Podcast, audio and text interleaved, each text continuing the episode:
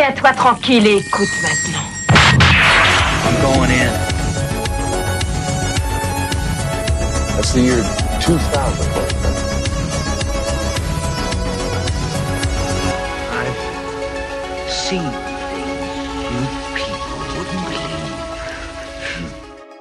Bonsoir et bienvenue au deuxième épisode de Betamax Break Room, le podcast de critique et d'analyse cinématographique. Moi c'est Xavier et toujours à mes côtés. Basile. Alors pour notre deuxième épisode, nous allons parler de deux films de science-fiction avec un petit twist de cyberpunk. Notre premier film sera Strange Days de 1995. Notre deuxième film de la soirée sera Vidéodrome. Alors commençons à parler de Strange Days de Catherine Bigelow. Alors le synopsis du film. Nous sommes situés dans l'an 1999, quelques jours avant l'an 2000.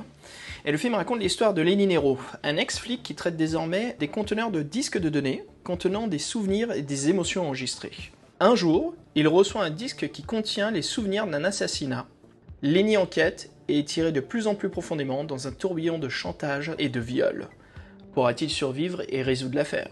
Alors, Strange Days, avec dans le rôle principal Raph Fiennes, qui joue le ça. personnage de, euh, donc comme on a vu, Lenny Nero. Alors Drago, pour commencer, j'aimerais qu'on discute un petit peu de l'atmosphère de ce film, un peu dans l'univers où il se trouve. Et oui, euh, parce que c'est effectivement euh, l'orée de l'an 2000, mais ce n'est pas vraiment euh, l'an 2000 tel qu'on l'a connu en, en réalité, évidemment. C'est très proche de la réalité, mais en même temps, il y a bien entendu une ambiance assez particulière euh, que la réalisatrice a voulu, euh, montrer. Euh, donc voilà, c'est là qu'entre en jeu bah, ce fameux côté cyberpunk qui, apporte un plus et qui fait qu'on a vraiment l'impression d'être quand même dans un monde qui n'est pas tant que ça le monde qu'on connaît. Ouais, tout à fait. C'est vraiment, on, sent une énorme inspiration. On a l'impression de voir carrément des histoires de l'écrivain de William Gibson ou euh, Neil Stephenson, en fait, tous ces, euh, écrivains de, cyberpunk, science-fiction, qui, euh, se développent un petit peu dans ce film. On a beaucoup de séquences avec des, points de vue subjectifs via des systèmes d'enregistrement neuronal cybernétiques. On a beaucoup de choses en fait qui nous met dans cette ambiance, dans cet univers, mais l'ambiance générale du film, la technologie autour de l'univers laisse, on va dire, le lieu est très contemporain, très très proche. Donc on a un, peu- petit mélange de, de SF, de cyberpunk, mais on reste quand même euh, très euh, concret sur, euh, sur l'univers où on est très proche du nôtre. Et disons-le que c'est quand même plus cyber que punk, hein, résolument. Tout à fait, ouais, c'est beaucoup plus cyber que punk, en effet. Alors à savoir que le scénariste du film n'est autre que James Cameron. Euh, James Cameron qui nous montre bien sa passion et son amour pour euh, les histoires de science-fiction néo-futuristes. Et euh, là fait vraiment un énorme appui, une très très grosse touche euh, donc sur l'univers un peu cyberpunk. Mais comme tu disais Drago, on sent vraiment plus une inspiration euh, cyber que punk. Malgré cela, moi je trouve qu'il y a quand même, via le décor, l'univers du film, on viendra en parler un peu plus tard, mais on sent qu'on est un peu dans, un, dans une ville, ça se passe à Los Angeles, mais le décor, l'univers est vraiment quand même au bord de, la rupture sociale. On voit énormément de, flics en, armure blindée qui se baladent dans les rues, des tanks avec des checkpoints, des malfrats qui cassent des fenêtres, qui piquent des télés. On est un peu comme, on voit dans Robocop avec l'univers de, de Détroit un peu bousillé dans tous les sens. Voilà, alors là finalement c'est le côté euh, science-fiction anticipation où on met en relation la fin de millénaire qui pourrait être aussi la fin du monde finalement avec l'exaspération de la, la population et une sorte de bouillonnement euh, finalement euh, qui fait que euh, voilà il y a un, un soulèvement populaire et euh, pendant tout le film finalement on ne sait pas vraiment euh, bah, qu'est-ce qui va se passer quoi est-ce que vraiment il va y avoir Ouais. une, une, une, une révolte gigantesque est-ce que tout va péter? Euh, ça, on ne le sait pas. Voilà, il y a ce suspense-là jusqu'à jusqu'à la fin du film. Voilà, mais c'est très présent cette trame-là, effectivement, Le, le- de euh, ouais. de re- voilà de, de mouvement social. Ça, c'est très clairement. Et quand je dis mouvement social, euh, là où ça vient vraiment euh, bah, des classes populaires. Enfin, là, là, on montre clairement que c'est plutôt des populations des ghettos euh, qui sortent dans la rue et qui ont des confrontations avec la police. Voilà, là, il n'y a pas trop de, de doute là-dessus. Mm, mm. Et, et euh, je pense que c'est là que tu voulais ajouter quelle était l'inspiration justement de, de ces moments euh, sociaux dont il est question euh, dans, dans le film. En fait, le film ouvre euh, carrément sur une séquence de, de braquage un braquage avec un- une petite pincée de cybernétique. Tout est filmé en vue subjective. Où on voit euh, carrément au début donc l'homme qu'on est censé incarner, euh, qui active un sorte de cyberdisque dur dans une voiture euh, et se prépare justement, s'apprête à, à- donc à braquer un. Il me semble que c'est un restaurant chinois. Oui, c'est ça. Quand j'ai quand j'ai vu cette séquence, moi ça me faisait énormément penser à certains chapitres qu'on retrouve dans Neuromancien, qui est, euh, qui est écrit par un, un très grand écrivain de, de cyberpunk. Euh, je dirais même euh, le fondateur, le fondateur même du, du mouvement cyberpunk dans la littérature, William Gibson. Et on retrouve aussi un peu ces petites touches, euh, des petits détails, des petites choses comme, comme dans les romans de Neil Stephenson aussi. Il y a un, un sort de traitement assez important où James Cameron s'est énormément inspiré euh, de certaines choses, certaines choses, certains détails de l'univers cyberpunk qui viennent s'intégrer dans l'histoire. Moi, ce qui me choque un petit peu quand j'y pense là maintenant, c'est donc le, film en fait, pour, en parler un peu, c'est euh, le Squid. Donc c'est un appareil qui enregistre euh, ce que les porteurs voient en transportant avec lui un disque dur, une sorte de VHS externe, un mini disque externe, qui capte et enregistre non seulement visuellement ce qu'il voit, mais aussi on nous explique les émotions. Et tout cela utilisé dans des séquences avec beaucoup de mots et de termes qu'on retrouve dans des jeux de rôle comme, euh, comme Shadowrunner et donc, comme je disais, comme dans des livres de, de cyberpunk, comme euh, Jacking In, utiliser des decks, se faire geeker. Geeker dans l'univers de cyberpunk, c'est de se faire buter. Oui, donc Donc, il y a vraiment euh, des, des codes À la littérature euh, science-fiction. C'est ça, il y a comme, tu vois, des, des petits indices qui sont balancés par-ci par-là pour les, les amateurs, les fans, les aficionados un peu de, de, de l'univers cyberpunk.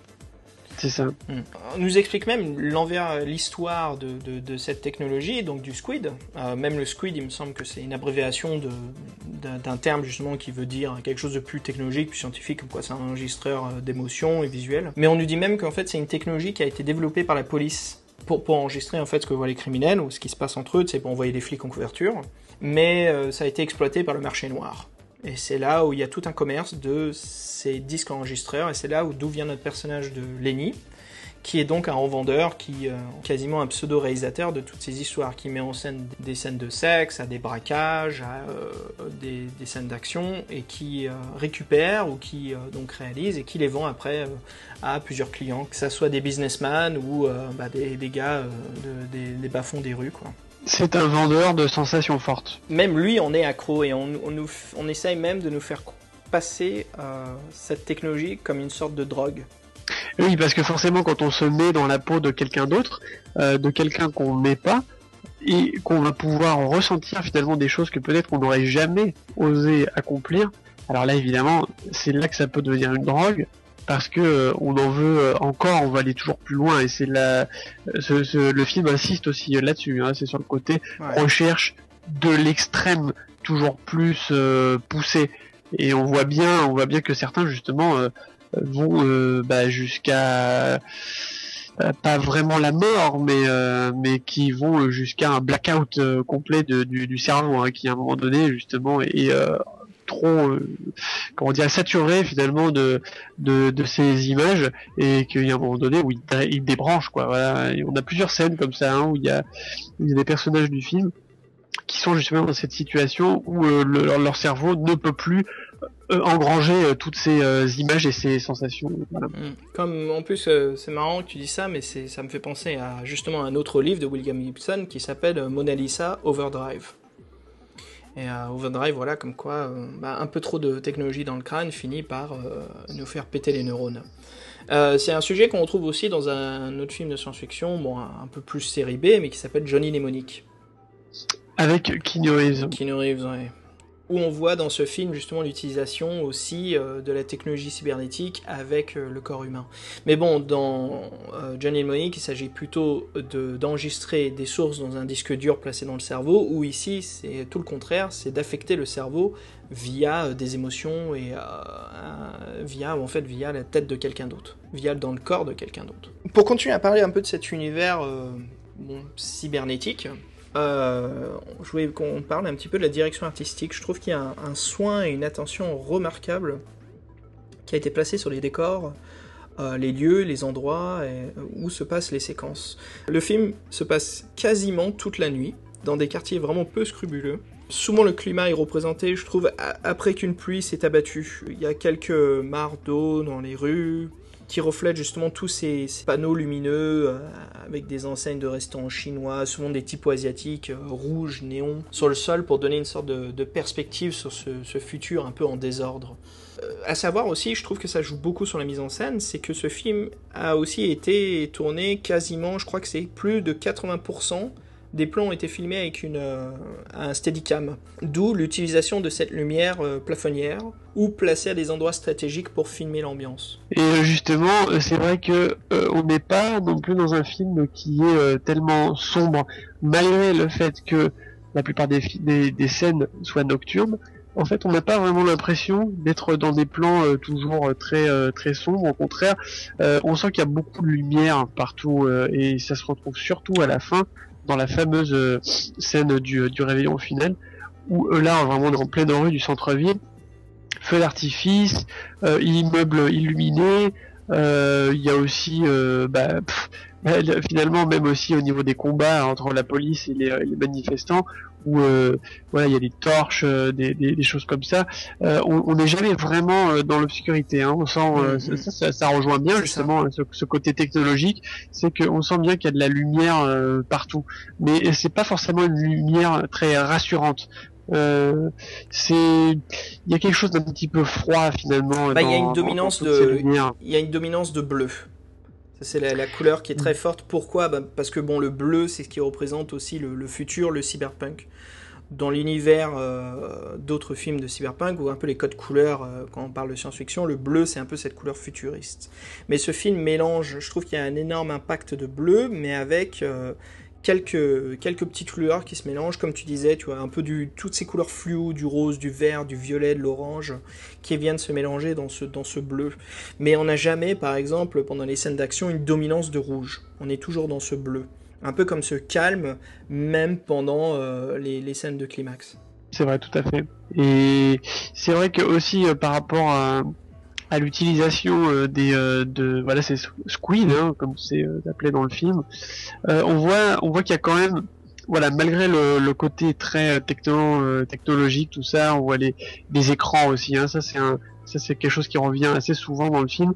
On voit beaucoup d'écrans c'est évident hein, parce que là le, le, film traite quand même beaucoup de, de l'image, euh, de euh, la, la, perception de, de chacun. Donc c'est normal qu'on voit beaucoup euh, d'écrans qui jouent un peu le rôle de, bah, de, de miroir, parce que finalement il y a beaucoup de jeux hein, aussi par rapport à, au reflet de soi-même, puisque voilà, est-ce qu'on est on est à la fois spectateur et acteur de quelque chose qu'on qu'on a un, forfait qui est en train d'être accompli, euh, euh, ou, ou, pire, ou pire, il y a même des scènes où là euh, c'est presque un double miroir puisque c'est une personne qui se filme euh, en train de, euh, de tuer une personne qui elle-même a aussi un enregistreur. Enfin voilà, là ça, ça va très loin. Ça peut aller très loin dans, dans, dans, ce, dans ce côté miroir de miroir de miroir. Tu sens vraiment que les mecs qui sont chargés des, des effets spéciaux et euh, la réalisation là-dessus euh, s'éclate justement à se donner ce challenge de poser des miroirs partout pendant les séquences euh, de point de vue subjectif. je sais qu'il y a eu des caméras qui ont été développées et créées pour ce film, spécialement pour ces séquences. et quasiment chaque séquence, bah, elles ont été réalisées ensemble, mais ont pris un an de tournage à peu près pour, pour en arriver là à leur, côté très, très soigné, peaufiné et vraiment parfait. Où, euh, on a, je sais qu'il y en a une qui apparaît dans les, 15 premières minutes du film, où c'est plutôt une, séquence d'amour, euh, où Ralph Fiennes est avec Juliette Lewis, euh, où ils se regardent en fait dans le miroir chacun, et à savoir qu'on est en subjectif. Et le, enfin, le boulot du, de la caméra est vachement bien placé. Quoi. On se rend, on se rend pas compte que voilà qu'il n'y a pas. Et bien sûr, on est avant on est avant toute l'époque d'aujourd'hui où on utilise After Effects. Euh, on a plus de facilité à trouver des possibilités de masquer euh, les réflexions dans les miroirs, les choses comme ça. Ou à l'époque, disons, que pour l'époque, c'était une prouesse technique. C'est vraiment ça. Et c'est un très très beau boulot qui, est mis en avant là-dessus. Pour parler un petit peu plus du synopsis de l'histoire, il y a euh, dans ce film, il y a deux trames scénaristiques qui se développent dans, dans ce film. On a la première qui est euh, sur euh, donc Lenny qui reçoit ces disques durs qui sont des, meurtres euh, assez violents. des meurtres avec un twist, encore une fois, complètement cyberpunk, on pourrait même dire un sorte de cyberviol. Qui est poussé à l'extrême. Chaque fois que, que, Lenny regarde ces séquences où on voit en fait un, un tueur en série, un meurtrier qui espionne une nana, et ce qu'il fait pendant qu'il la viole, pose un squid sur sa tête pour qu'elle voit en fait son viol via les yeux de son bourreau. Toutes ces scènes de, de, meurtre en fait aussi ont été traitées avec cette lumière un peu bleutée, nocturnale, euh, et pour moi évoque parfaitement ce, ce futur violent, sans limite, avec toutes ces possibilités technologiques. Comment pousser les choses au bout sur le Squid. On sent que ça a bien été travaillé, on sent qu'ils ont bien réfléchi à comment utiliser cette technologie dans les, les, les pires des cas. C'est un thriller, hein, faut le dire. Ouais. C'est euh, voilà, c'est une enquête. Euh, faut pas oublier euh, d'ailleurs que le personnage principal est quand même un ancien flic. Ouais, même que le secondaire, enfin un de ses amis, est toujours flic. Et euh, donc voilà, cette première intrigue, ça va être voilà une enquête pour retrouver ce fameux malfaiteur qui euh, voilà qui, qui, assassine et qui en plus euh, filme euh, ses forfaits de la plus odieuse façon. Mais à côté de cette trame là, il y a finalement une autre trame qui est d'ordre plus général et qui est évidemment moins moins présente, même si on la on la ressent forcément pendant tout le film. C'est bah, ce fameux climat euh, de bah, d'insécurité sociale, de, de bouillonnement euh, général dont, dont, on parlait, euh, avec euh, finalement voilà l'histoire de ce bon on pourrait dire que c'est plus ou moins un prophète hein. c'est un rappeur. Voilà c'est un rappeur mais on peut dire que c'est carrément un prophète finalement. Euh, c'est-à-dire quelqu'un qui est très écouté dans, dans sa communauté. Et euh, donc on peut le dire une personne très influente et très influente pardon. Et euh, c'est après le meurtre de ce fameux personnage qu'on comprend tous les enjeux qui sont justement liés à, euh, bah, cette personne d'influence. Et finalement son assassinat est un peu euh, ce qui met le feu aux poudres et qui euh, voilà qui pousse d'autant plus les manifestants qui déjà étaient assez remontés à multiplier finalement les les confrontations avec la police et jusqu'à se retrouver à la fin du film avec vraiment un, bouquet, euh, un feu d'artifice, hein, c'est le cas de le dire, puisque justement ouais, le, il y a... le, climax de fin est, est, vraiment énergétique, très coloré, il y a des développements euh, toutes les trois secondes. Ce qu'on ressent vraiment, ce que le, la réalisatrice a voulu nous faire sentir, ça paraît clair, c'est que cette euh, fin de millénaire a des airs de fin du monde, et qu'il y a vraiment de l'électricité dans l'air, il y a une fébrilité, euh, c'est comme si une fièvre s'était emparée de la ville et ça on le ressent euh, très fortement. Alors justement en parlant de ça, il y a à savoir c'est que euh, James Cameron s'est énormément inspiré des émeutes de Los Angeles de 1992 et c'est là où je trouve qu'on qu les on le ressent vraiment hein, toutes ces histoires sur King qui s'est fait défoncer par tous ces flics blancs euh, où ça a commencé donc à créer des émeutes dans les, quartiers black euh, à Los Angeles. Et là, on retrouve un peu cette même histoire donc avec ce prophète euh, Jericho One, donc le rappeur qui, qui se fait assassiner de sang-froid par par des, des, flics bien racistes, juste parce qu'ils en ont marre de le voir dire ces, prophéties le film est sorti en 95 et les émeutes sont passées en, en 92. Et c'est là où je trouve que je dirais pas que c'est un, un caché, hein, mais on sent quand même une inspiration d'époque qui, euh, qui, a été écrite et insérée dans le scénario pour euh, prendre un peu un sujet qui existe aujourd'hui. Et c'est là où je trouve que, bon, c'est vrai que ces deux histoires se mélangent, sont très bien écrites ensemble, il euh, n'y a pas de doute là-dessus, mais donc le, sujet A ou B, hein, comme on, veut l'appeler, donc l'histoire de, Jericho One, n'a pas autant de développement euh, cyberpunk futuriste. Pendant que le sujet B du film, donc ces meurtres commis sur ces jeunes filles, via ce, ce, violeur en utilisant le squid, euh, cette technologie cyberpunk, a justement tout, tout ce développement futuriste.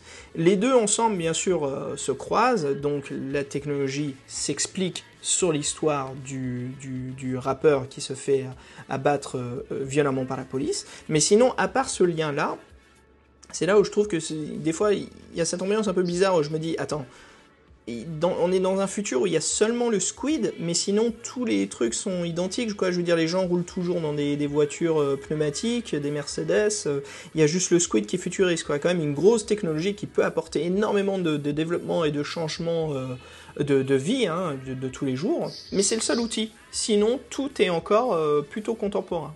Et c'est là où je trouve que les deux choses qui font Cyberpunk dans ce film, c'est le squid et le, bah, travail cinématographique, le chef-op qui a réussi à rendre cette ambiance futuriste, qui joue beaucoup. Et ben c'est ça, c'est- c'est-à-dire que euh, c'est plus par euh, cette ambiance, par la direction artistique, etc., qu'on ressent ce côté futuriste que par le côté finalement un peu plus euh, superficiel Ouais, du gadget. Euh, voilà, parce que ça, c'est vrai que souvent, Mm. souvent on peut retrouver ça dans des films futuristes Ouais. où pour euh, pour euh, montrer que ça se passe dans le futur, on va être obligé de sortir toute une batterie d'objets technologiques euh, avec petits bruitages et petites scènes un petit peu impressionnantes avec plein d'effets spéciaux pour montrer que oui, la technologie nouvelle est présente, mais c'est pas forcément nécessaire justement. Et là, C'est le film le montre tout à fait. C'est-à-dire que là, il se focalise uniquement sur euh, bah, l'élément euh, important qui influe sur le scénario, c'est-à-dire ce fameux euh, squid. Mais le reste, finalement, bah, il n'y a pas besoin de le montrer parce que C'est très, c'est su- c'est suggéré. Je pense que c'est aussi un moyen de, de budget. Hein. C'est là où on voit, euh, comme tu dis, ouais, le, le, le, le- le film se concentre sur ce seul objet, le met bien en évidence, euh, le développe bien en nous montrant des personnages qui en gagnent leur vie, qui, euh, qui travaillent avec cela, avec le squid, mais sans ajouter d'autres choses en plus. De garder quand même le scénario sur ces deux trames qui vont se croiser. Le film dure aussi longtemps, il me semble c'est 2h10 Il est un petit peu plus long euh, que la moyenne. Mm. Personnellement, j'ai trouvé que c'était, euh, ça se ressentait euh, pas forcément et que l'histoire méritait justement d'être euh, Ah, complètement, euh, complètement. euh, Je, je pense que si on enlevait un quart d'heure, ça se sentirait énormément sur l'histoire. Alors, un truc intéressant aussi sur ce film, c'est que le- le- le- l'histoire, le, scénario démarre à 50 minutes, quasiment.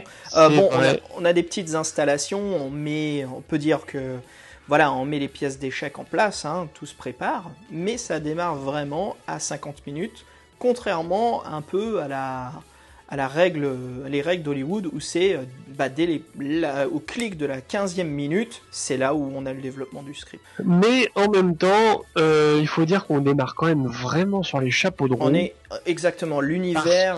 que, euh, ne serait-ce que cette fameuse scène de début avec la poursuite des policiers qui essayent de massacrer euh, donc cette prostituée qui qui essaye d'avertir Lino, le personnage pr- principal. Alors là, j'avoue que moi j'ai été assez euh, bluffé en voyant cette scène de voir la sauvagerie euh, des flics qui ont l'air vraiment mais complètement euh, résolus à la tuer quoi. Alors là, c'est pas c'est vraiment une chasse pour tuer une proie euh, et c'est assez terrible hein, vraiment euh, Ils ont été écrits d'une façon où ils sont quasiment même pas humains. Ils sont, euh, c'est la pire des saloperies des, des flics ah, racistes. ce sont des, peut des trouver, bêtes ouais. féroces. Moi j'ai vraiment senti que c'était des bêtes ça. féroces. Au, au point même où l'un des deux à la fin se, se suicide, justement pour pas, euh, pour ne pas partir en tôle. euh, Oui, pour ne pas assumer euh, les conséquences. Mais euh, ouais, c'est c'est vraiment. Il y a aussi quelque chose d'autre avant cela. Donc ça, c'est comme tu disais, la, la scène de poursuite qui démarre le scénario à 50 minutes. Mais avant ces 50 minutes, c'est l'installation et le développement de l'univers de Lenny. Et euh, juste après cette, euh, donc le début du film qui commence avec ce point de vue subjectif, on enchaîne après sur une scène où on découvre Lenny. Qui, bah en fait, c'est lui qui vient de visualiser cette séquence d'intro. Et on a environ une quinzaine de minutes où c'est Lenny qui est en voiture, qui se balade dans la rue euh, de Los Angeles et euh, qui voilà qui se rend à différentes euh, meetings d'affaires et on voit tout l'univers qui s'installe autour de lui. On est, on voit Lenny qui avec des jump cuts décroche son téléphone, qui discute avec des futurs clients et après la caméra se place euh, en contre-champ où on voit justement tout, tout le, décor, un peu l'univers, la rue de Los Angeles où c'est des flics en armure de, CRS en train de tabasser des mecs au sol, des gars en train de piller des boutiques. Euh, Il y a aussi un, un détail très important de cette séquence où c'est la radio le DJ qui laisse euh, des fans de la radio appeler et dire un peu euh, voilà ce qu'ils sont en train de penser ou qu'est-ce qu'ils ont raconté pour la fin de ce millénium. Et euh, on a une fameuse nana qui appelle, une, fanatique religieuse qui dit justement c'est la fin des temps, c'est l'apocalypse et euh, nous souhaite à tous bonne chance quoi.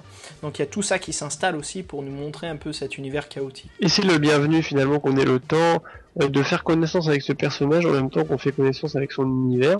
Ouais, c'est euh, parfait c'est un mélange. personnage, euh, et c'est un personnage qui est assez intéressant finalement parce qu'il est assez euh, complexe. Hein, euh, C'est-à-dire que d'un côté, on peut dire qu'il est pas très sympathique. Hein. Franchement, au début, on n'a pas très envie. euh, C'est un homme d'affaires euh, qui, qui cherche avant tout euh, de se faire du blé de la façon la Là, plus rapide.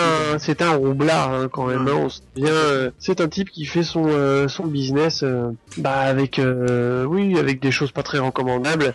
Donc il- il est pas très sympathique et on sent bien justement que c'est euh, c'est quelqu'un qui traverse, enfin qui passe un petit peu entre entre les gouttes hein, pour euh, pour essayer de, faire son il, se donne cette dégaine de, de, de businessman très très riche, mais pourtant c'est quelqu'un qui vit dans un petit taudis, euh, qui a toute une façade de près. On a même une mallette où il a euh, je sais pas combien de, de, de fausses Rolex à l'intérieur, juste au cas où. On sent on sent quand même que l'apparence c'est très important. Ouais. Euh, Il y a ce fameux truc aussi avec ces chemises avec des motifs euh, improbables. Ouais, il y a- il avec toujours cette sélection de la cravate qui est très important pour lui, le look vraiment qui, ça, on- montre on bien euh, ouais.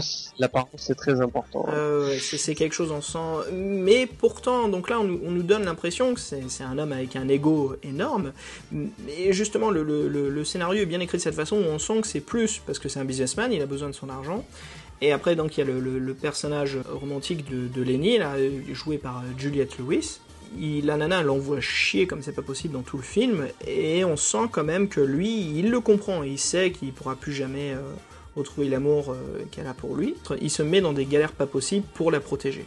C'est ça, on sent euh, qu'il y a quelque chose qui l'a vraiment euh, touché au plus profond de son âme dans sa relation avec, euh, Ouais. avec cette petite fille et que même si elle le rejette, euh, lui a toujours finalement cette euh, volonté euh, d'agir un peu comme un ange protecteur et, et qui n'arrive pas à se, à se défaire de, de ce rôle-là parce que il, il ressent quelque chose qui est vraiment très fort pour, pour ce personnage et donc évidemment c'est l'occasion de voir voilà d'autres facettes euh, du, euh, du, du personnage et on les découvrira bien entendu aussi Mm. avec euh, son bah, son acolyte Mm. euh, son, son ami qui euh, finalement se retrouve un petit peu euh, emmerdé en- embarqué pardon dans dans cette galère euh, sans vraiment l'avoir voulu mais euh, voilà il y a aussi une profonde amitié qui existe euh, entre les deux personnages Ouais, et, le, euh, le- donc son ami qui est Angela Bassett, euh, comme tu dis, ils ont, ils ont un lien très très important et on voit un sorte de flashback, mais on comprend pas tout à fait ce qui se passe. C'est ça qui est intéressant dans ce flashback.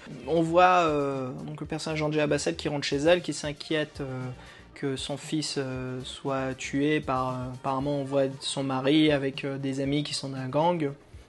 Et c'est-à-dire qu'elle rentre chez elle Ouais. euh, et sa maison est entourée de bagnoles de flics C'est ça, on sent qu'il y un, un- y a un stress qui est présent en elle, et c'est une fois qu'elle rentre dans la chambre de son fils qu'elle voit, euh, qu'elle voit son fils dans les bras en fait de, Lenny, qui, est- donc bien sûr donc c'est comme un flashback, c'est là où il était flic à l'époque, mais justement euh, qui euh, qui discute avec son fils, qui joue avec lui et tout se passe super bien. Et c'est là où je trouve ça intéressant. On est, on est, on a, le film nous a pas pris par la main, tu vois, pour nous expliquer ah en fait c'est parce qu'il y a eu plusieurs gangs qui sont passés à côté, qui ont tiré sur sa maison, ou il y a eu un échange de crack. Bref, tous ces trucs euh, classiques. C'est, on n'a pas besoin de vous le dire. Ce qu'on veut juste vous faire comprendre, c'est que un moment désespéré euh, donc du personnage d'Angela, euh, Lenny Ralph Fiennes était là pour son fils. et elle a été touchée par son humanité Ouais. Et bien sûr, ce truc-là va se révéler être le facteur euh, très important qui euh, clôturera la fin du film avec le, le grand baiser euh, sur le panneau euh, Bienvenue en l'an 2000. c'est ça Bah écoute, pour finir, moi je trouve que ce, film, euh, maintenant que nous sommes en 2000, euh, 2013, hein, tient toujours hein, vraiment euh, bien la route. hein. On a un Ralph Fiennes jeune, toujours académique dans ses rôles. On a une histoire avec deux trames qui se croisent, un sorte de 50% euh, cyberpunk, pas tout à fait, un petit peu cet univers chaotique, ce Los Angeles euh, complètement dégradé, avec cette violence urbaine. On peut dire que c'est à peu près très réaliste hein, ce qui se passe aujourd'hui. Oui, oui, euh, c'est ça, c'est comme ça pourrait tout à fait, euh, c'est crédible. Voilà, quand on regarde le film, on se dit euh, c'est crédible, ça aurait pu se passer comme ça. Hmm. Euh, bon, Juste Et à part le- puis- le détail du, du, du squid, tout le reste de l'histoire reste très très contemporain. voilà, c'est ça. Hmm. Et puis, bah oui, comme tu disais, finalement, le film ne vieillit pas tant que ça. Euh, et voilà, on, en, on est quand même assez euh, porté par cette ambiance. Euh, je pense que c'est ça qui marque euh, pas mal quand on Mm, voit le film. mm, mm, mm. Moi, je sais que la, la première fois que je l'avais vu, je devais avoir euh, ouh, 16 ans, quelque chose comme ça. C'est un de mes potes qui est venu pour, euh, pour passer la soirée avec moi. Il avait ramené une VHS. Il me dit Tiens, regarde, j'ai loué ça. Ça s'appelle Strange Days. euh, On se le mate. Je fais Tu connais Il me dit Ouais, ouais, je connais, tu vas adorer. Alors, il savait très bien que moi, la SF, hein, c'est un film qui m'a complètement bluffé. Et j'étais euh, vraiment à fond euh, dans ce, ce- cet univers euh, futuriste. Oui, oui. Bah voilà, écoute, euh, moi je trouve que c'est un film euh, qui, vaut qui vaut la peine d'être vu. C'est vraiment une histoire intéressante et euh, ça peut plaire à tous les aficionados de, de polar, de fans de SF et surtout des gens qui veulent un, un scénario, un script qui avance avec plusieurs scènes d'action sans que le budget soit que sur ces scènes d'action. Tu vois ce côté un peu cheap qu'on retrouve aujourd'hui dans le cinéma où c'est... euh, on va en écrire euh, tous les 15 minutes, mais bon, il y en a deux qui vont sortir un peu plus du film. Là, je trouve que je crois qu'il y en a que deux dans le film, de toute façon, là où on est. Euh, Oui, je crois bien, Deux ouais. ou trois scènes d'action, ouais, il y a- il y en a une, c'est assez petite. Alors ouais, il y a, il y a aussi, bon, j'oublie là maintenant que j'en parle, il y a euh, quelques petites scènes d'action où c'est juste des bastons, mais c'est pas, euh, c'est pas chorégraphié comme comme qu'on peut retrouver dans des films où c'est très Mhm. important, comme Batman, Ouais. ou ces choses-là. C'est des petites bastons où c'est des malfrats qui viennent emmerder Lenny. Et euh, les malfrats, je, je- me marre à chaque fois que je vois la, DA qui a été utilisée avec eux, où c'est vraiment des méchants un peu comme on trouve dans les, dans, dans les Ken le survivant par exemple. C'est les nanas avec, des, euh, des guépières et des, des, et des collants, euh, tout est filé, les cheveux à la Cindy Lauper, les mecs avec le, le mohawk et le, le, le, le Marcel avec un damier rose et vert. tu vois. C'est-à-dire, il y a, y a un rétro un années peu, 80. euh, un petit peu jeu vidéo, quoi. Mais et- moi j'ai j'ai l'impression de voir les méchants de Final Fight. C'est ça. Alors pour conclure, en effet, Strange Days, ce sont bien des jours bien étranges pour nos personnages dans ce film.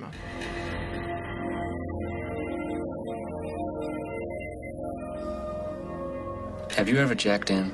Have you ever wired tripped? Ready?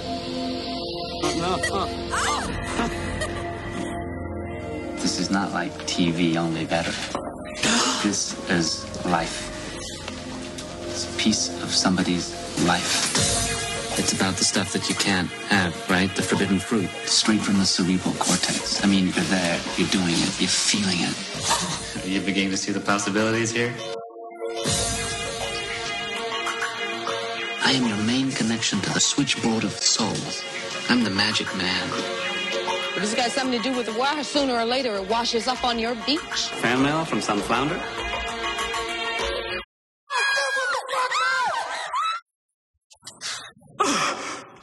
It's the dark end of the street. How do you like it now? He records it all. Everything. And gives it to you. Why me? There's more to this whole thing than you think. Give us the tape right now! You don't know how high up the food chain this thing goes. Do you know what this tape could do if it got out? I see the world opening up and swallowing us all. This is conspiracy paranoia. The issue isn't whether you're paranoid, Lenny. The issue is whether you're paranoid enough. No more games. Whatever's going on, you have to get out of here now. Get him out. This tape is a lightning bolt from God. It can change things, things that need changing before we all go off the end of the road. It'll be an all-out war, and you know it. Well, maybe it's time for a war.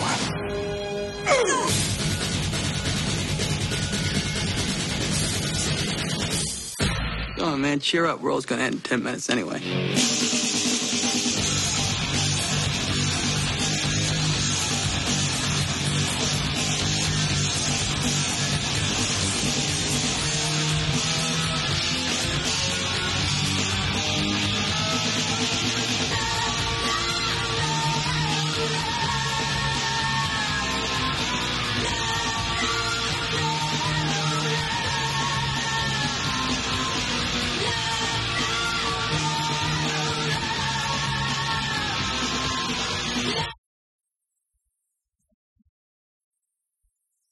Et pour notre deuxième film de la soirée, Vidéodrome de 1983, réalisé par David Cronenberg, avec James Wood, Deborah Harry et Sonja Smith. Alors Basile, ce film, c'est avant tout une science-fiction croisée cyberpunk avec un côté très très hardcore. Je dis hardcore sur euh, son scénario, sa mise en scène et sa façon de traiter le sujet euh, du développement du personnage principal avec la fusion des euh, médias euh, massifs, euh, le, le- comment dire, le développement des, médias massifs des années 80. Alors euh, punk, moi je dirais pas trop cyberpunk, hein, honnêtement. Là, vu qu'il s'agit quand même d'un assez petit budget, je trouve pas qu'ils aient vraiment mis l'accent justement sur sur ce côté-là. moi, je dirais plutôt que finalement le, le côté effets spéciaux du film a été plus mis pour euh, le côté euh, surréaliste, euh, horreur en fait. Moi je trouve que c'est plutôt par là que le, que le film penche en fait. Alors moi je pense justement cyberpunk parce qu'on a tout ce côté du surdéveloppement du corps humain, de ce futur un peu non utopique mais plutôt ravageur sur l'âme ou l'esprit, le corps et la chair de l'être humain, que nous met en scène le, le, film. Surtout qu'on voit le développement de, notre personnage principal, euh, Max, euh, joué donc par, euh, James Wood. Alors, ouais, rentrons dans le vif du sujet pendant qu'on y est, sur les effets spéciaux de ce film. À savoir, le budget du film est vraiment minuscule. Il a été réalisé pour presque 6 millions de dollars. Bah, euh, ce qui est quand même pas rien non plus. Euh, c'est un petit petit budget. C'est vraiment petit. On, en fait. est, euh, on, est, à peu près au même budget que, que Terminator. C'est souvent l'exemple auquel mm. je pense. Terminator, c'est 8 millions de dollars. Voilà, Terminator, c'était pas vu comme un blockbuster. Il a pas été.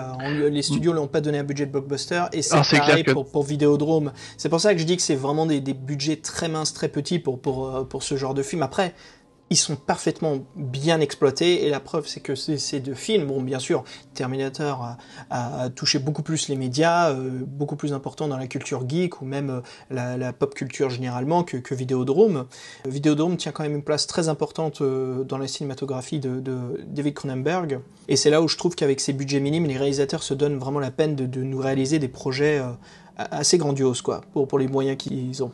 C'est ça, c'est bien connu. Euh, sous la contrainte, euh, souvent les artistes justement euh, redoublent d'imagination. C'est ça. Pour arriver à contourner, voilà, le manque de budget. Mm après le manque, ouais, après ce qu'il aurait donné, euh, c'est vrai que là c'est vraiment intéressant de voir euh, ce qu'a pu aboutir, euh, enfin ce qu'a pu développer la, production avec. Après le casting est, assez riche, hein. je veux dire, ce sont des acteurs qui n'acceptent pas que de petites sommes pour travailler sur un film, surtout avec un réalisateur comme David Cronenberg. moi ça me fait penser surtout à des budgets comme ça, bon, un peu plus grands, mais le film Moon, je sais pas si tu l'as vu celui-là? Alors non, je l'ai toujours pas vu. Ok. Ce qui est intéressant de, Moon, donc euh, réalisé par Duncan Jones en 2009, euh, avec euh, Sam Rockwell et bon Kevin Spacey, qui a une toute petite voix à l'intérieur, il fait qu'une voix off. voilà, c'est un grand film de science-fiction avec un budget de 5 millions de dollars. Et c'est là où ah je trouve intéressant. C'est voilà, ces deux films. Bon, il y en a un qui a un million de dollars de plus, mais voilà, 2009 et puis Videodrome qui est de 83. Énormément de différence entre les années, et pourtant ces deux films ont eu les mêmes moyens.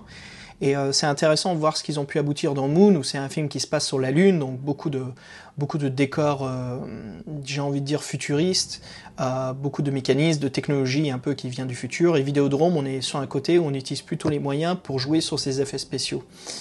Euh, alors Basile, j'ai envie qu'on parle un petit peu du, script et euh, du comment le budget a été utilisé et comment ils ont développé avant tout. Quelle est l'histoire? Qu'est-ce qui se passe dans ce film? Parce que je crois qu'on va en parler pas mal. C'est un scénario assez complexe, assez bien construit. Et je trouve qu'il est assez bien construit, mais au détriment de, de l'évolution des personnages. Alors, euh, comme souvent avec Cronenberg, finalement, c'est un petit peu difficile de vraiment expliquer l'histoire de bout en bout. Alors bien sûr, il y a une trame euh, générale hein, qui est assez simple à suivre, mais euh, comme souvent, en fait, on se perd à partir d'un certain moment dans, dans, le film, dans le sens où on ne sait plus très bien où l'histoire va. Alors évidemment, c'est très maîtrisé, hein, c'est euh, et c'est et c'est fait avec beaucoup de, de talent, mais c'est vrai qu'à partir d'un moment, on est un petit peu perdu. On commence à prendre, on perd un peu pied finalement.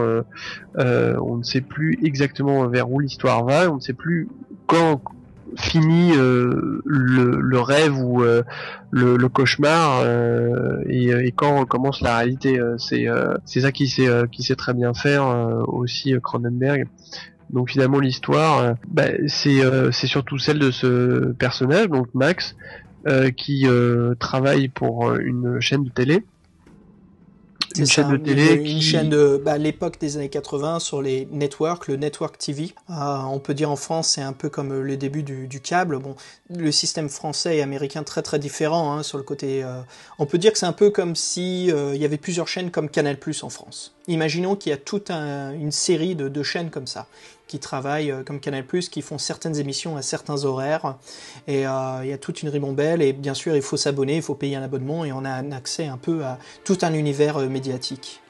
C'est ça, c'est vrai que ça c'est une grosse différence entre la France et euh, les États-Unis, c'est que finalement en France on s'est mis beaucoup plus tard à, bah, à copier finalement les États-Unis en proposant euh, des euh, bouquets de chaînes euh, assez assez riches et qui étaient relativement accessibles aux, aux tout venants, alors que les, les États-Unis s'y étaient mis bien bien plus tôt. Donc finalement l'époque dont parle le film, c'est une époque je pense où le euh, bah il y avait déjà euh, beaucoup euh, de, de chaînes qui étaient disponibles au- au- aux États-Unis, donc il y avait déjà Bah, toute la première vague qui Ouais, était voilà. qui était passée quoi. Et puis c'est là où il y a eu toute cette euh, toute cette philosophie un peu du, du, du zapping en fait. Exactement. Tellement de chaînes qu'on peut voir tellement de choses. Il y a ce, ce plaisir euh, visuel. On se détend, on s'abrutit devant euh, tellement de choses. Et euh, ah, maintenant, je trouve qu'en France, ouais, on en arrive à un point, mais on arrive à la nouvelle technologie du, du non plus du zapping, mais du surfing. On, on a une ribambelle de chaînes et on arrive à avoir euh, 50 chaînes à l'écran et on choisit quasiment, euh, enfin on choisit celle que l'on veut voir, on peut enregistrer. On est dans un, un autre, une évolution de cette technologie-là. Et c'est là où ce film nous montre bien euh, cette époque dans les années 80 où euh, cette masse médiatique arrive et euh, Cronenberg décide justement de traiter et de développer une histoire de, de surréaliste sur ce sujet.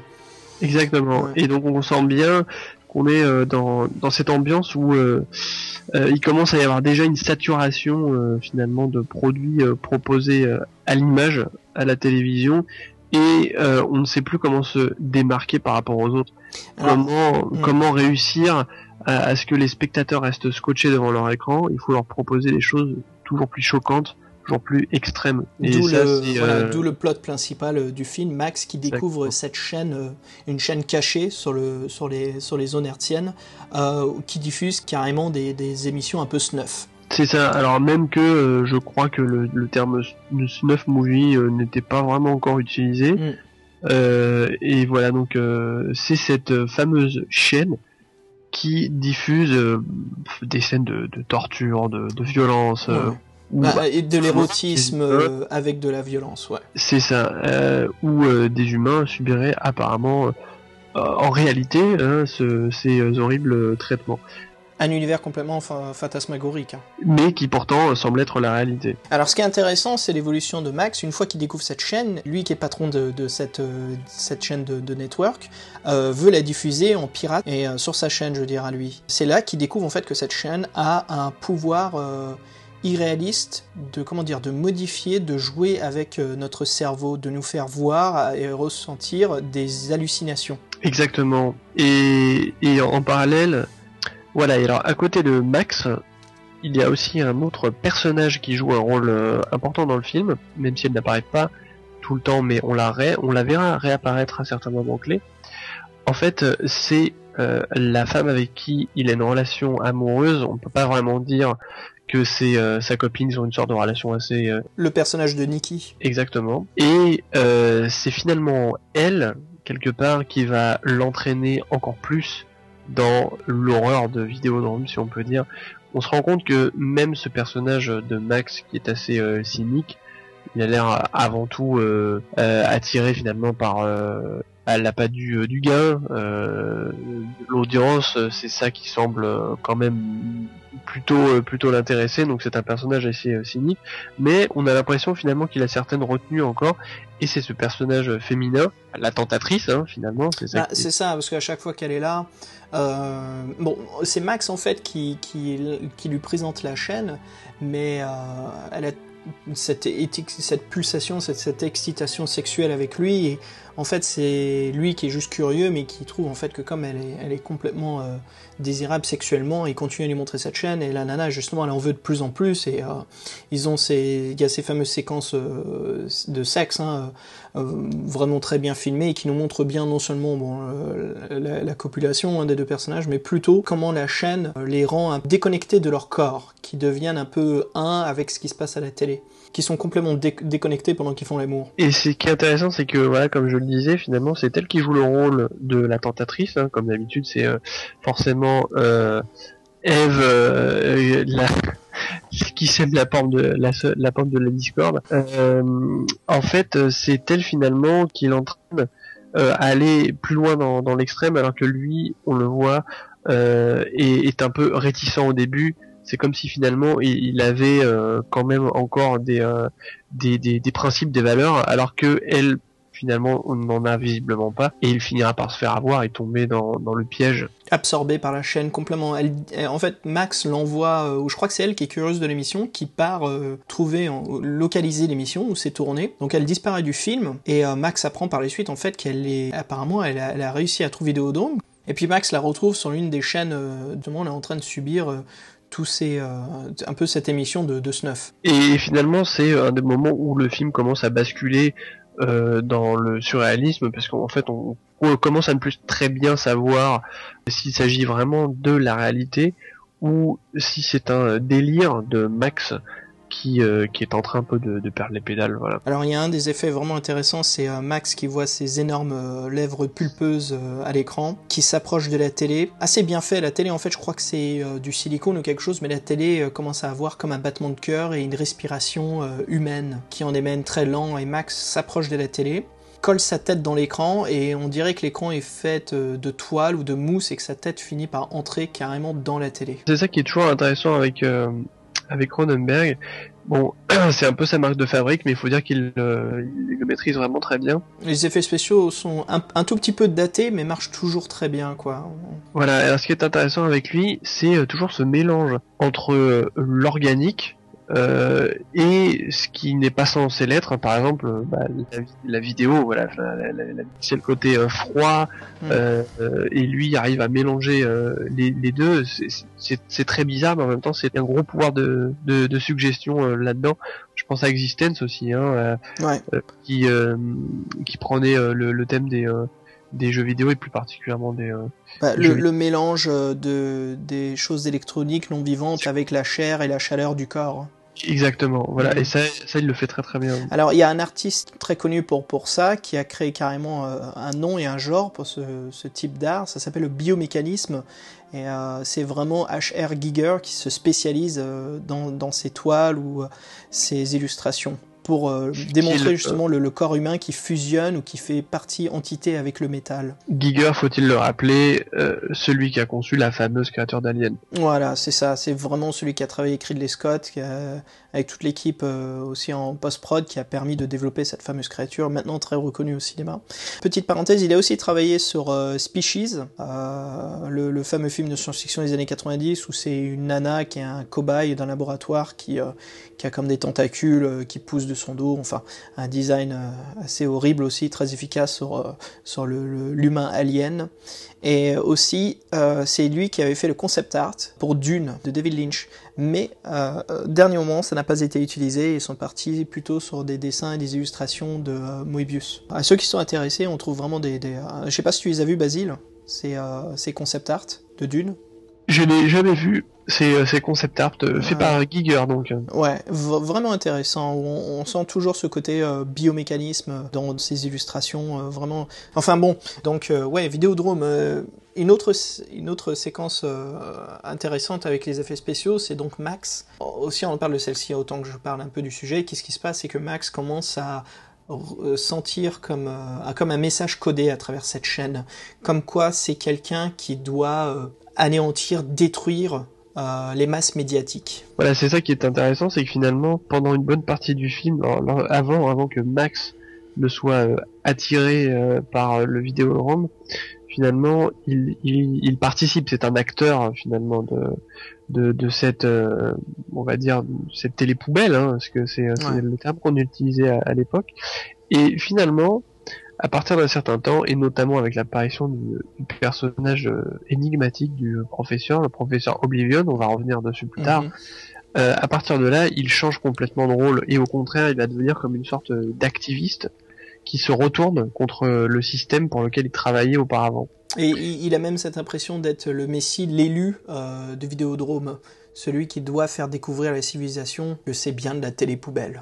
Voilà, donc on comprend euh, que un des thèmes les plus forts du film, euh, c'est finalement le pouvoir des images. Ça c'est euh, très important. Et moi, le film, je l'ai vu pour la première fois cette année en 2013. Il date de 1983, ça fait 30 ans déjà. Et j'ai été vraiment étonné de voir à quel point ce film finalement était encore vraiment d'actualité. Il y a une modernité euh, tout à fait étonnante dans Vidéodrome. Alors qu'à l'époque, il n'était encore vraiment pas question d'internet ni de YouTube et tous ces euh, médias qui pour nous maintenant euh, vont de soi.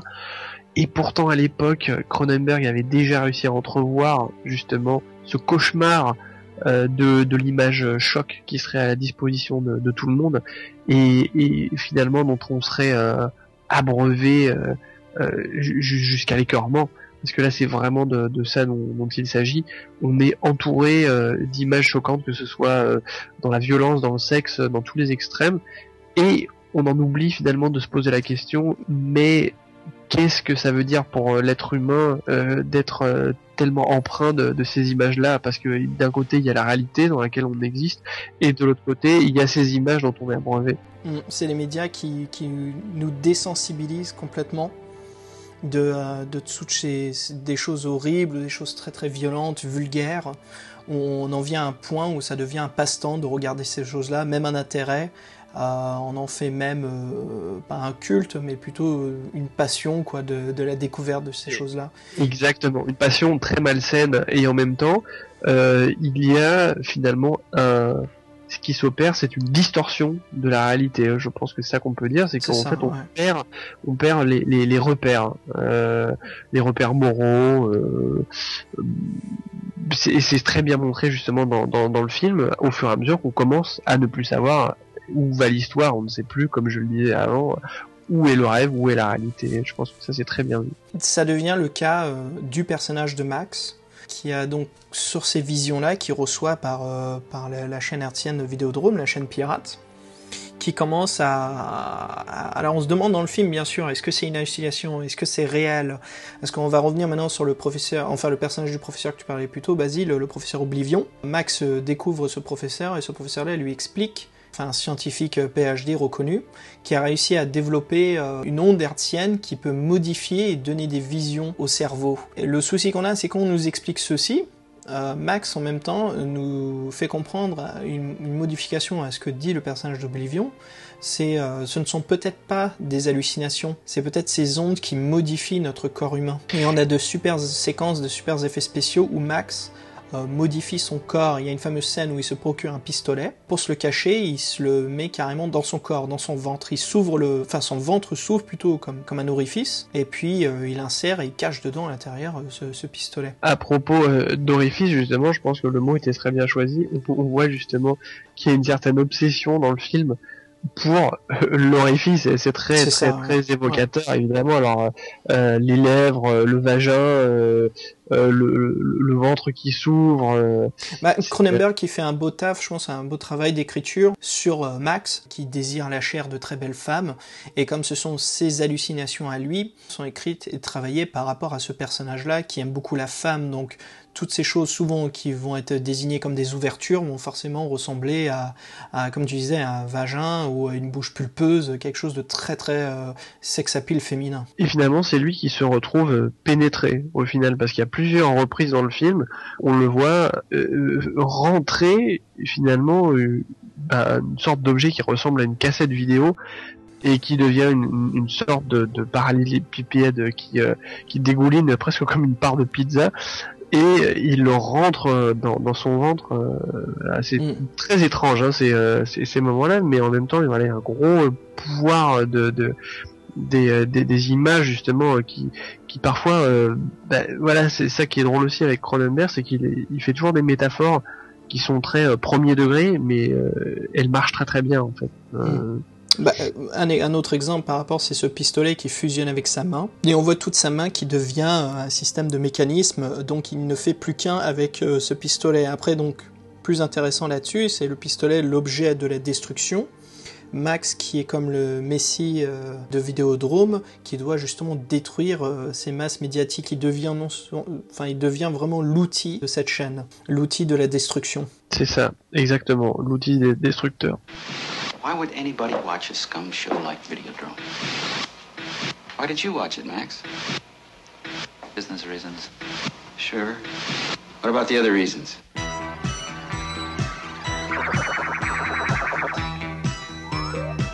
Max Wren is a victim. I woke up with a headache. He has been exposed to Videodrome. I've been hallucinating for a while, ever since. What? Since I first saw Videodrome. His brain is already receiving video images.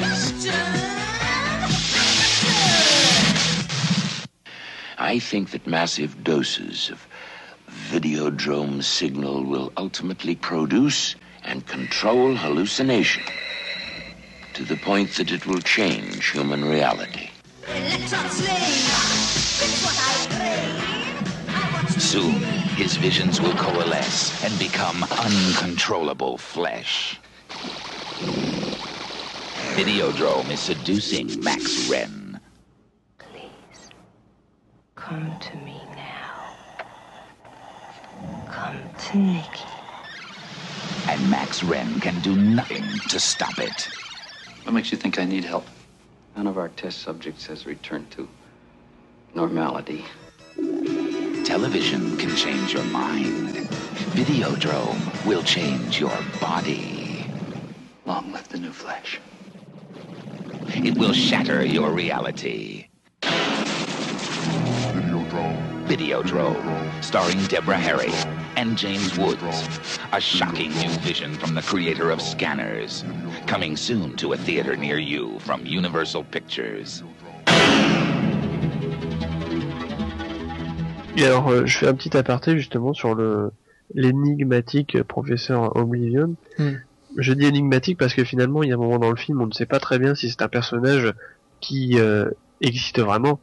Euh, voilà, ouais, ouais. Euh, en pleine dans euh, la folie de, de Max, quoi. On- Exactement. On on- on n'arrive plus à savoir ce qui est réel ou irréel, ce que nous montre Cronenberg. quel est, les, euh, quel est le produit de, de son imagination, Mm. euh, à quel point euh, le visionnage intempestif de, de cette chaîne a pu euh, griller ses neurones, on commence à ne plus vraiment euh, le savoir.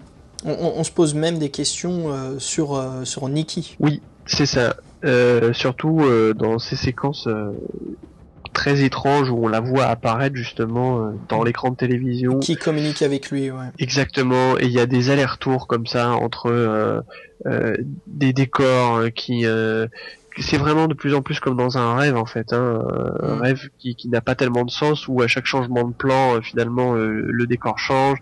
On est vraiment de plus en plus euh, de plus en plus perdu. Et, et, euh, et les, les explications, c'est ça qui est amusant aussi, c'est que les explications euh, du scénario sont de plus en plus confuses. Et c'est évidemment euh, intentionnel parce que là, euh, vu qu'on on est vraiment dans, dans le domaine de la de, de l'image pure, quoi. Là, il s'agit plus du- du- d'une histoire linéaire. Euh, on part vraiment dans une sorte de, de délire. Et, et Cronenberg s'amuse à, à justifier ce, ce délire finalement euh, avec des explications un peu alambiquées, mais finalement c'est euh, que peut-on expliquer là? On ne peut plus euh, plus rien expliquer à ce Bah, stade-là. et, et- et ça en vient à un point où le, le- le climax, la, la séquence de fin, on est sur le cul, quoi. On se dit, mais qu'est-ce qui vient de se passer? Alors, pour l'expliquer, c'est Max qui, euh, donc, euh, prend les choses en main, qui écoute Vidéodrome, qui se rend sur un plateau euh, d'un jeu télévisé euh, du network euh, pendant que l'émission est diffusée en live, monte sur le plateau, sort ce, ce pistolet qui est fusionné avec son corps et dit cette fameuse phrase qui est enfin Death to Videodrome, Long live the new flesh. Donc à mort Vidéodrome et longue vie à la nouvelle chair. Et donc le présentateur télé se fait tirer dessus par Max, tombe au sol, justement au lieu de finir juste euh, sous une mare de sang, euh, son corps commence à s'arracher, euh, grossir, vraiment avec des effets spéciaux vraiment très bien faits, mais vraiment très dégueulasses. Il y a comme des bulles, comme, comme si sa chair chauffait, comme si on avait mis quelque chose de mou euh, au micro-ondes. Les organes commencent à chauffer, à exploser. Il y a, y a tout ce- cet effet visuel qui, nous, on se remet en question avec le personnage de Max. Est-ce que donc c'est réaliste? Parce que là, on nous montre quelque chose que Max ne voit pas. Max a finalement tiré sur le personnage, mais Max après s'enfuit de la salle, du plateau. Et donc on voit cet homme où euh, il y a bien des, des, des inserts et euh, carrément plusieurs plans, plusieurs angles sur ce corps qui se déconstruit. Et c'est là où nous, spectateurs, on a encore plus un doute. On se dit, mais est-ce que c'est une hallucination de Max? Mais vu ce qu'on nous montre là, ce n'est pas le cas. C'est bien réel tout ce qu'on voit. Et c'est là que le doute euh, persiste. Un climax qui s'aboutit très très bien, quoi. Un- vraiment un film qui, qui finit parfaitement euh, sur ce qu'il décrit, sur ce qu'il explique, qui nous laisse dans le doute, qui nous laisse à nous poser des questions sur tout ce qu'on vient de visionner et vient de voir se développer à l'écran. C'est ça, et, et justement, je pense que c'est très bien euh, que, que, David Cronenberg ait vraiment insisté euh, sur ces, euh, ces, scènes choc très visuelles parce mhm. que bah, d'une part ça paraît évident hein, qu'un film qui a pour thème le, le, pouvoir des images, il devait forcément avoir des, des images très très fortes, très, très crues. Et, et je pense que c'est c'est la meilleure chose qu'il pouvait faire justement pour bah, pour susciter la, la, réflexion derrière. Et finalement, il nous assène pas tellement euh, de, bah, de discours euh, alambiqués. Euh, euh, il me semble qu'il y a juste au début une petite phrase au début du film, je crois, je me rappelle plus de qui c'est, mais mais sinon ça passe avant tout par les images finalement et pas mm. tellement par le texte. Et moi j'ai trouvé que c'était vraiment très fort parce qu'après le film, j'avoue que ça m'a fait penser à, pas mal de choses justement, et c'est très réussi hein, de ce de ce point de mm. vue-là. Franchement, David Cronenberg qui nous livre un film sur la substance de l'horreur, du bizarre, où on voit vraiment que le, message de Vidéodrome, c'est cette euh, immersion totale dans les, masses médiatiques euh, qui nous déshumanisent, des choses qui nous excitent, qui nous met dans un état d'hyperviolence, de désir sexuel euh, déviant. Le, sujet du Vidéodrome, de, de créer cette nouvelle chair. Donc en termes du film, c'est la fusion de la conscience humaine avec celle des masses médiatiques. Donc euh, un sens où même euh, l'humain devient un peu le post-humain. Et euh, Cronenberg semble dire justement que l'humanité, comme tu disais Basile, lui-même devient perdu comme, comme des erreurs, comme des, dérapages en fait qui se commettent dans, notre, dans nos, choix créatifs, artistiques, et que la société justement va de plus en plus loin dans cette nouvelle culture des médias et n'a plus de contrôle, n'a plus de limites. Et c'est quelque chose donc qui, qui alimentent nos désirs euh, qui, qui, sont vraiment inconscients, fantasmagoriques, euh, qui, qui, font euh, surface sur cette dépendance vers le divertissement médiatique. Et vraiment, en effet, c'est vraiment notre humanité et notre individualisme qui sont perdus. C'est ça, et je dirais que c'est finalement, pour peut-être le résumer en juste quelques mots, c'est la décadence d'un peuple saoulé d'images. Alors oui, pour résumer donc Dire, c'est un film où certains effets, spéciaux semblent un peu datés, mais sont toujours aussi beaux et très intéressants à, voir. Là, point de vue technique du film, euh, c'est un talent comme on peut voir dans les effets spéciaux de The Thing de John Carpenter. Euh, il y a vraiment un travail euh, chef-d'œuvre de la créativité du 7e art qui est mis dedans. Euh, Vidéodrome, ça reste toujours un voyage bizarre dans le 7 art. Ce sont des personnages qui euh, sont vraiment pas écrits et développés en profondeur. Ce sont avant tout des acteurs qui, euh, qui nous gardent distraits dans l'histoire et euh, malgré que le scénario hésite à certains moments à, poser pied ferme et nous dire non, voilà ce qui se passe, voilà comment ça se passe. Et là, on voit bien que, que James Wood nous fait une prestation euh, excellente. Voilà, c'est vraiment chaque acteur apporte euh, parfaitement ce qu'il faut pour, pour, pour, la continuité du, script du scénario. Je dirais dans l'ensemble aussi que la, la cinématographie, euh, bon, c'est pas l'une des plus grandes de Cronenberg, ce qui est question d'éclairage, hein, de lumière plateau. Euh, il y a des endroits où l'éclairage est plutôt mal géré, euh, des plans de caméra qui ne sont pas ultra dynamiques, mais en même temps, le fait que je le revois encore une fois, euh, je commence à comprendre un peu comment les caméras sont placées, de, telle façon à bien nous garder dans l'immersion de l'univers. Vraiment de nous faire sentir comme si on, observait la vie de Max, comme si c'était une, personne réelle, à qui on peut espionner et pied sur, sur sa vie. Si vous observez ce film purement pour l'horreur ou pour sa philosophie. Euh, il a vraiment des idées intéressantes euh, pour, vous garder distrait et surtout euh, bien cogiter après l'avoir vu. Donc Basile, moi je trouve que c'est vraiment un film qui, tient, qui tient le test du temps.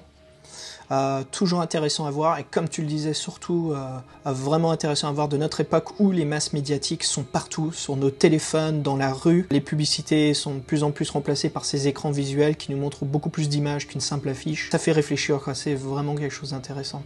Cronenberg, l'oracle un peu qui, voyait euh, comment on se dirigeait sur la, technologie. Exactement, visionnaire, c'est ça. il avait déjà eu cette réflexion avant même finalement qu'on soit qu'on soit arrivé dans, dans, dans ce monde euh, qui, euh, qui décrit euh, qui décrit à l'avance. Alors évidemment, maintenant c'est plus, il s'agit plus de, de vidéos, de télévision. là, on parle on parle d'internet, de, de, de, chaînes de chaînes YouTube et des choses comme ça. Mais voilà, enfin comme comme beaucoup de films de science-fiction finalement, qui, qui avaient très bien anticipé certains bah, certaines dérives même si ça ne prend pas exactement la, forme qui était euh, qui était anticipée dans, dans le fond on retrouve euh, on retrouve bien euh, ce que ce que voulait annoncer l'auteur tout à fait bah écoutez sur ce cher public on va vous laisser pour ce soir en espérant que cela vous donne envie pour ceux qui n'ont jamais vu de Vidéodrome de le découvrir et ceux qui le connaissent très bien, bah, l'envie de, de, le redécouvrir. On vous souhaite très bonne soirée. Bonne soirée à tous et puis j'espère bon visionnage. Et longue vie à la nouvelle chair et longue vie à la nouvelle chaire.